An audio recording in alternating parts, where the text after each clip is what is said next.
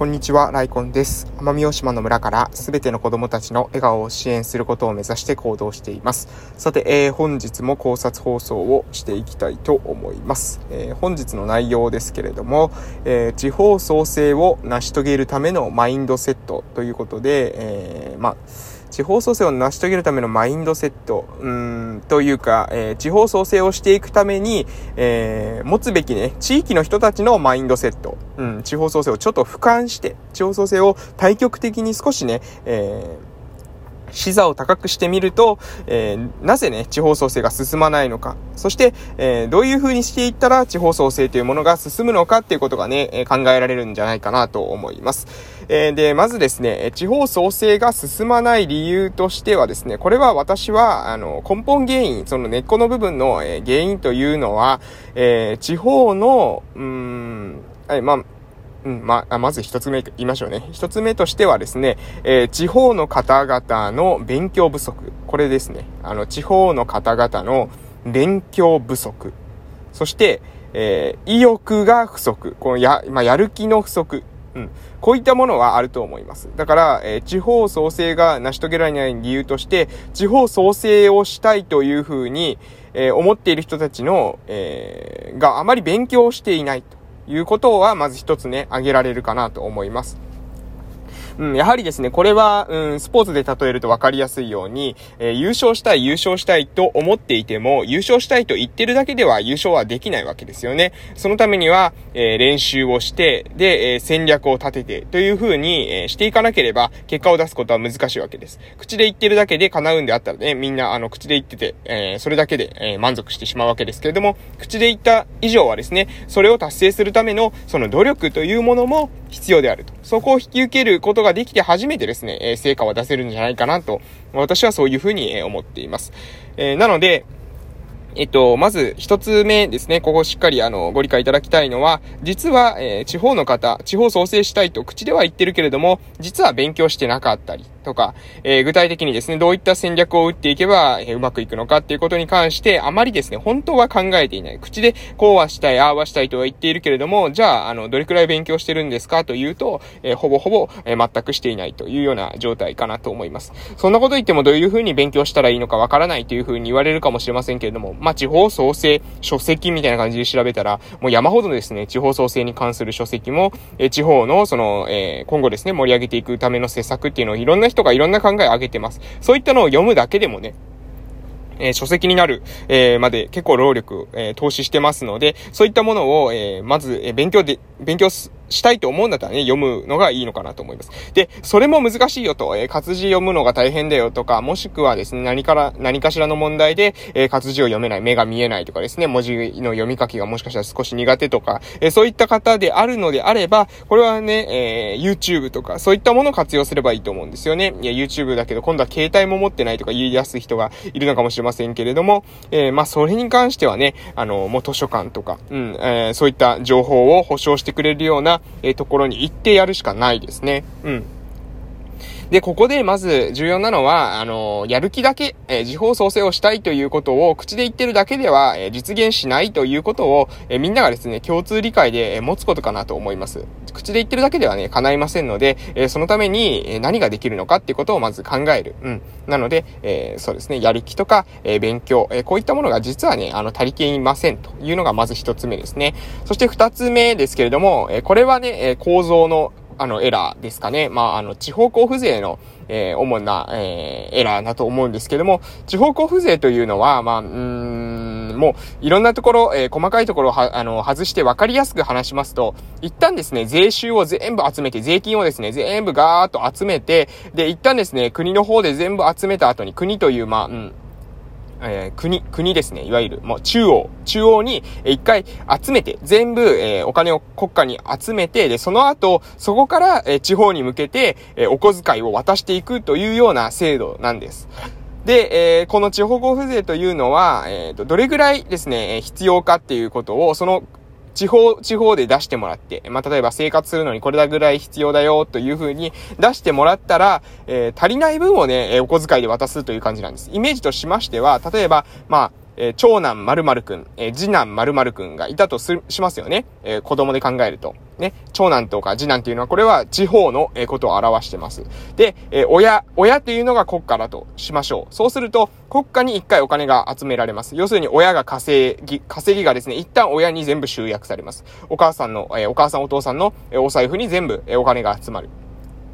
で、その後にですね、長男次男にお小遣いを渡していく。これが地方交付税なんですけども、その時に、長男は例えばアルバイトを頑張っていて、まあ、ある程度稼ぎがある。で、次男はですね、もう、あの、ニートみたいな、家で、えー、ずっと生活してるみたいな、もう家にずっと引きこもってるみたいな時に、えー、親としてはですね、えどういった風な、えー、お小遣いの上げ方をするのかというと、長男は、まあ、自分で稼ぎがあるんだから、ある程度でいいだろうと。えー、もうそんななくてもいいのかもしれないというふうに考えるんですけども、次男は、えー、生活するためには、あの、お小遣いがいっぱい必要だよね、ということで、えー、こういったような状況なんですね。要するに、え、稼ぎがある長男よりも、え、次男に多く、え、地方交付税というのは、え、渡されると。まあ、雑に言うとですね、こういったような仕組みです。で、この状況で、果たしてですね、次男は、え、頑張ろうと思うのかな、というところですよね。え、長男、え、頑張ってて、頑張った甲斐あったかなと、えー、思うんじゃないかろうかというのが、ここの問題なんです。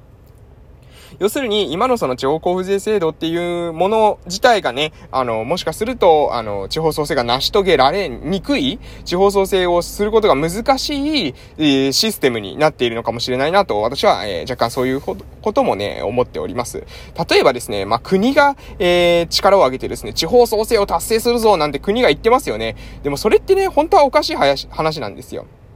うん。だって、えー、親と子供の話でさっき考えると、親がですね、えー、子供のね、稼ぎをアップさせるぞ、みたいな感じでことを言ってるわけですけれども、それって、えー、何ですかね、地方を、えー、地方が元気になるかどうかっていうのは地方の問題ですよね。えー、長男とか次男が頑張るかどうかっていうのは、長男とか次男の問題なわけです。親が、えー、頑張るぞって言ってもね、えー、頑張らないといけないのは親ではなくて、えー、地方なんですね。なので、えー、地方を頑張らせるには、地方を頑張らせないといけないんです。いいですか？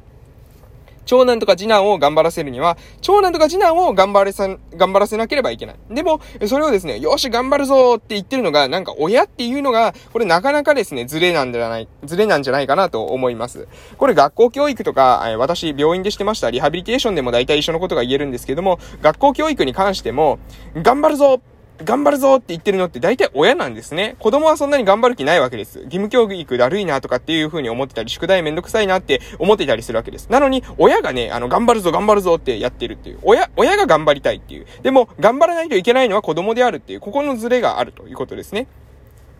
リハビリも全く一緒です。大体ですね、リハビリ頑張るぞ、頑張るぞって言ってるのはですね、えー、本人の場合もあるんですけれども、往々にしてですね、往々にして家族の場合があります。要するに、家族は頑張るぞ、頑張るぞって言ってるけど、本人はね、別にそんなに頑張りたくはないっていうような状況ですね。えー、こういった時に、やはり、えー、リハビリだってうまくいきませんし、学校教育だってうまくいかないです。どういう時にうまくいくのか。それは、やはり患者さんが自分で、よし、頑張りたいっていう風に言ってる時、えー、その教師に対して指導されている、え児童が自分でですね、自ら、え頑張りたいと思った時に一番ですね、その頑張りっていうのは発揮できると思います。これと一緒で地方創生に関しても、国が頑張るぞ頑張るぞって言ってるんじゃなくて、地方が頑張るぞ。と思う必要があると思いますし、もしそう思えないお小遣い制度みたいなものをもしですね、国が敷いているのであれば、これは頑張るぞ頑張るぞなんて言っているけれども、実はですね、え本当に頑張る気があるのかなというふうにちょっと首をね、かしげてしまう、え部分があるというのが私の現状です。でも私はですね、うん、あの、そういった、何ですか、まあ、要するにそのお小遣い制度で、え先ほど言いました。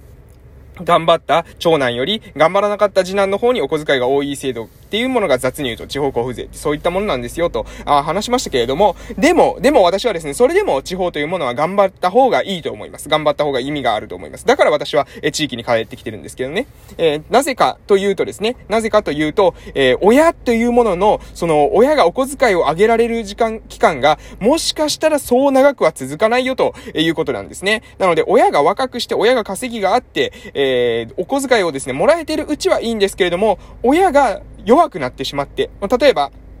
親の方が今度は、え働けなくなって、え介護が必要になってっていう時に、先ほど言いました長男さん、次男さん。うん。えもしかしたら、えー、次男さんの生活っていうのはいきなりですね、え急に厳しくなってしまう。要するに、えー、日本国の国家、え大きい政府が傾いてしまう。えー、大きい政府が傾いてしまうと、実はですね、あの、その、怠け者の、え、地方というものは割を食うわけですね。今まではもらえていたはずの、え、もの、え、そのお小遣いだけに期待して、お小遣い以外の自分での努力、自助努力っていうものを怠ってきているので、え、十分に自分で自立していく足腰がありません。日本国っていうのは、もうこれはですね、えー、人口の問題で、えー、だんだんだんだんと税収は減ってきますし、マーケット、市場というものも小さくなっていきます。つまり、親の税収というのもですね、これは減らざるを得ない。減るか、もしくは絞り上げるかですね。国民から絞り上げるか、どちらかしかありませんけれども、絞り上げれば、えー、そこはですね、ある程度の域値を超えると、これは反発に変わってきますので、えー、絞り上げ続けることはだなできないわけですね。えー、ないものからは絞れないわけです。ないものからはですね、カラカラのものからは絞れないわけですので、えある程度までしか絞ることできません。そうすると、そうやって上がってきた、まあ、血税ですね。これを、えどこに回すのか。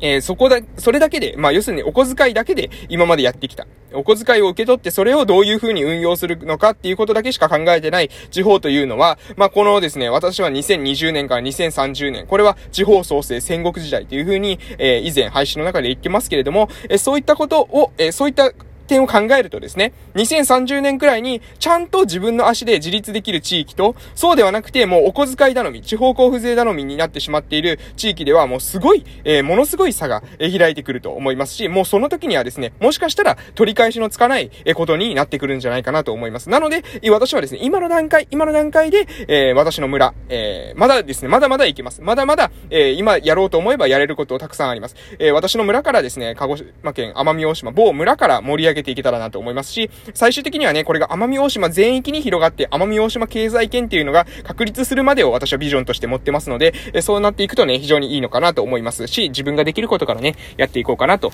思います。えー、少しね、大きな話をしましたけれども、いかがだったでしょうか？ということで今日はこの辺で終わっていきたいと思います。それでは今日も素敵な一日をお過ごしください。失礼します。